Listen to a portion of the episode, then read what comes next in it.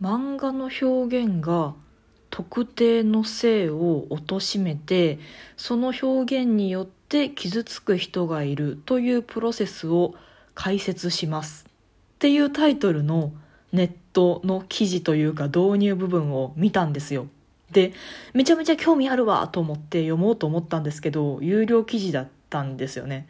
で、有料記事なので、その、リード文ぐらいまでしか読めてなくて、あの、その記事が本当に何を言いたかったのかがわからないのと、ブックマークをするのを忘れてて、今、改めてググってみたんですけど、出てこなくて、あの記事読みたかったけど、でも金払うのも、なんかね、どっかの地方新聞のネット版の記事だったんですよね。なんかそこにわざわざ金払うのも、なんかお金払ってなんか新聞の記事読もうと思わないっていうか、あの、新聞って、あの、実家では毎朝届くものとか、まあ、職場でも何、何しか取ってて、それがタダで読めるものっていう、あの、ケチケチ根性というよりかは、なんか所要のもんとして自分で金出して新聞を払った経験がないせいで新聞の記事にはビタ一文払いたくないみたいな。だってネットのニュースとかでもみんなお金払って見てるわけじゃないじゃないですか。あのもうまあだからネットニュースでタダで見られるからって全部が全部ソースがあやふやで噂話ですかっていうと全然そうじゃなくてちゃんとしたニュースもその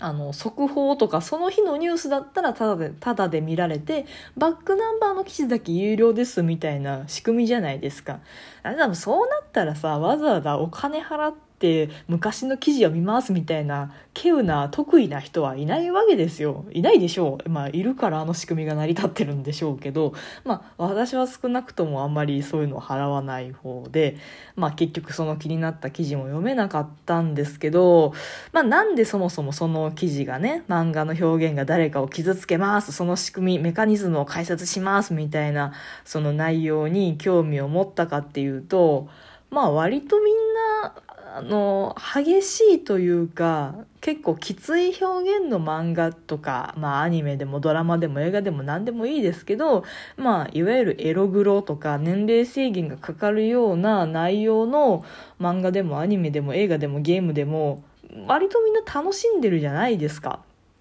で、確かにこの表現きついなとか、あの、いわゆるうつ芸とか、このシーントラウマになるわとか、みんなもう軽口、軽い感じで言ったりするじゃないですか。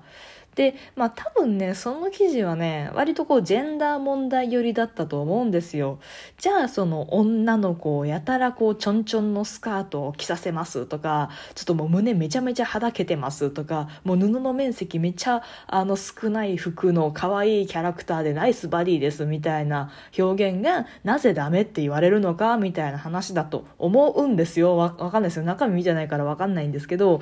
まあそういう言説って結構構最近、まあ私のタイムラインには、ツイッターのタイムラインとかには出てくるニュースなんですけど、で、多分私はそれなりになんかフェミニズム、フェミニズムっていうあの言葉自体が全然好きではないのですが、まあ割とそっちには関心が高くってそっち寄りの人っていう言われ方をしても仕方ないなと思ってるんですよ。ジェンダー平等がいいと思って、それはもちろん思ってるんですけど、そのことを表現に関して特にその女性性の搾取だみたいなこと言ってる人たちに対してはなんか一歩距離を引いてるというかあのそんなに一方的に悪者にできる人って世の中に何人いるんだっていうかあのか一つの価値観で全てを決めつけるなよってすっごいあの論争がたびたび起こるために思うんですよね。まあもちろんねその老若男女例えばこう役所ですとかね の公式キャラクターですっていうのになんか知らないけどすげえおっぱいのでかい女の子があの布の面積少ない水着みたいな服で案内してますって言ったらそれはどうかなと思いますよ。だってそもそもあの、老若男女に好かれなければいけないキャラクターなのに、明らかにそれ対象を絞っちゃってるよね、みたいなのは、そもそもそれは、そのキャラクターの存在意義というか、その作った目的に沿ってないから、そもそもそれおかしいじゃんとは思うんですけどその一定の層に対して一定の層が楽しむために一定の表現があるっていうことに対しては別にいいと思うんですよで嫌なら見なきゃいいっていうのがそもそもだと思うんですよね。であのね一番怖かったのがこれ象徴的でいいエピソードだと思うんですけどまあそういう可愛い女の子のキャラクターが結構際どい格好してますとかナイスバディですとかなった時にあんな表現はけしからんって言ってるまあ女性の方のツイッターのアカウントを発見したんですけどその方がね普段何つぶやいてるかっていうと明らかに BL で明らかに男子高校生を題材にした作品で割と際どい発言をずっとしてるっていう。そっちはいいのかよって。もう自分のことは棚に上げといてで一方的にいや女の子は搾取しちゃいけません。じゃあお前がやってんのは何だよって。男の子が搾取されていいのかよっていう。でも割とそういうことをあのやってで全員がそうだとは言いませんもちろん全員がそうだとは言いませんけどあの人の振り見て我が振り直せができない人多すぎるだろうって思ったんですよね。まあ、まあ私のそのまあ周りの偏り具合とかも大きいとは思うんですけどそのまあジェンダー問題に関心の高い人プラスあのオタク女性のオタクの人みたいなのが結構まあアカウントが重なってたり別だったりはいろいろしますけどなんかそういうのをこう並べて見てるとこの世は矛盾だらけって思うんですよね。猫だって吠えたい。この番組ではリアルではちょっと喋りづらいことだけど誰かに聞いてほしいこと。日々の雑多な所感をいかに言葉にできるか鋭意挑戦中です。少しの間お付き合いいただけますと幸いです。あの何がダメかっていうとその一部の人に対して受けるものと、まあみんなの目にさらされてあ、ある程度これはちょっといかんのじゃないかとなんとなく社会通念上言われてしまうものと、なんかいろいろその区分が曖昧ですけど、もちろんグレーゾーンのものもたくさんありますけど、これは、だから、だから年齢制限とかがあるわけじゃないですか。ゾーニングとかもあるわけじゃないですか。まあ確かにね、あの、コンビニで18金本売ってるのはどうなんだって話は確かにわかるんですよ。コンビニって全員入るじゃないですか。老若男女。それこそ小学生もコンビニに買い物来るわけで、で、まあ、端っこに置いてあるとはいえ、あ、ここ18金の本が置いてあるエロ本だっていうのは、まあ見えてる状態であったりしたわけですよ。もう今はあんまりないのかな。まああったりして、まあね、本屋さん行きゃ、それなりの本はそれなりの場所に並んでて、私もかつて、まあ、お父さん子だったんですけど、まあ、お父さんが、じゃあ、スーパーに行きますと、ちょっと大きめのスーパーですと。で、お母さんが買い物をしてますと、下の、あの、食品売り場で買い物してるから、2階とか3階にある本屋さんで、お父さんと私で暇つぶしておいで、つって、あの、本屋さんの中をぐるぐるして、お父さんはずっと立ち読みしてるから、まあ、私が本屋さんの中ぐるぐるして、あ、こんなところに大人の本かとか、そういう経験はありますけど、やっぱり、そうやってあ区切られてるんだなとか多分私があの見ちゃいけないもんだなみたいなのは割とわかるぐらいのゾーニングはしてほしいわけで。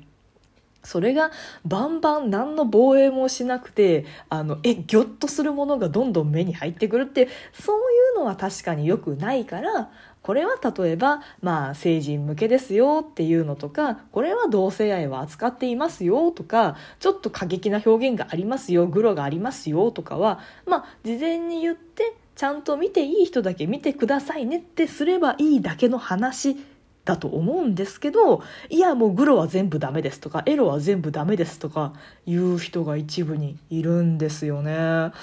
あ、そういう人ってそのエログロ系のものは一切苦手ってことなんでしょうね。まあ、私別に、まあ、あの、めちゃくちゃなやつは嫌ですけど あの、限度がありますけど、まあでも、エロだから絶対嫌とか、グロだから絶対嫌っていうのは別になくて、あの、ある程度のグロ体制はある。で、だからといって、じゃあもうすごいグロ画像みたいな見たいですかって言ったら見たくない。だから別にグロ画像を見るのが好きな人が存在してもいいし好きな人同士でなんかそういうイラストを楽しんでくれても私は全然いいんですけどなんかそういうのをもうそのコミュニティ自体がけしからんどっか行けとかあいつらはそういうの楽しんでるから犯罪者に違いないみたいな。なんでそういうことになるんですかね。そういう考え方しちゃう人そういう趣味思考の人は絶対に現実でも問題を起こすんだっていう人は自分の趣味思考が現実の行動とリンクしてるのかな？って思いません？なんか自分の好みが絶対的なものであるとか行動実際の行動に絶対につながるものであるっていう実体験があるからそうやって人のこと人の趣味とか責めちゃうんだろうなって思うと言ってる人のあの性癖とか聞きたいですよね逆に。でものすごい平和な性癖とかあの平和な趣味思考を持っててその人はそれでいいかもしれないですけどあのそういうちょっとねあの現実にやったら犯罪に抵触しちゃうよねっていうあの雑誌とかの趣味の感じのぼかしますけどの感じのイラストレーターさんの知り合いの方がいて、まあ、その本当にこれ現実やったら捕まるよねっていうイラストをあのなりわいにしてる方なんですけどなその人の聞いてたらこれは絶対に現実ではやらない分俺はイラストで発散してるんだって言っててでも大体の人そうだと思うんですよね。まあ一部変な人はいるかもしれないですけどそれは一部の人であってそれはそのイラストが悪いわけではなくてその人が悪いのであってですねっていうのであの言いたいことなんとなく皆さん分かっていただけると思うんですけどあの記事がね無料公開されたらね読んでみたいですけどまあまあまあ人を傷つける可能性は誰しもあったり嫌だなと思う可能性は誰しもありますけどこういうものですよって事前に紹介したら全部が全部ダメって言わなくてもいいんじゃないのかなというそういう結論でございまして今日もお付き合いいただいてありがとうございました。トークが面白いなと思った方はリアクションボタンを番組フォローがまだの方は番組フォローもぜひお願いします。ということでまたお会いしましょう。バイバイ。またね。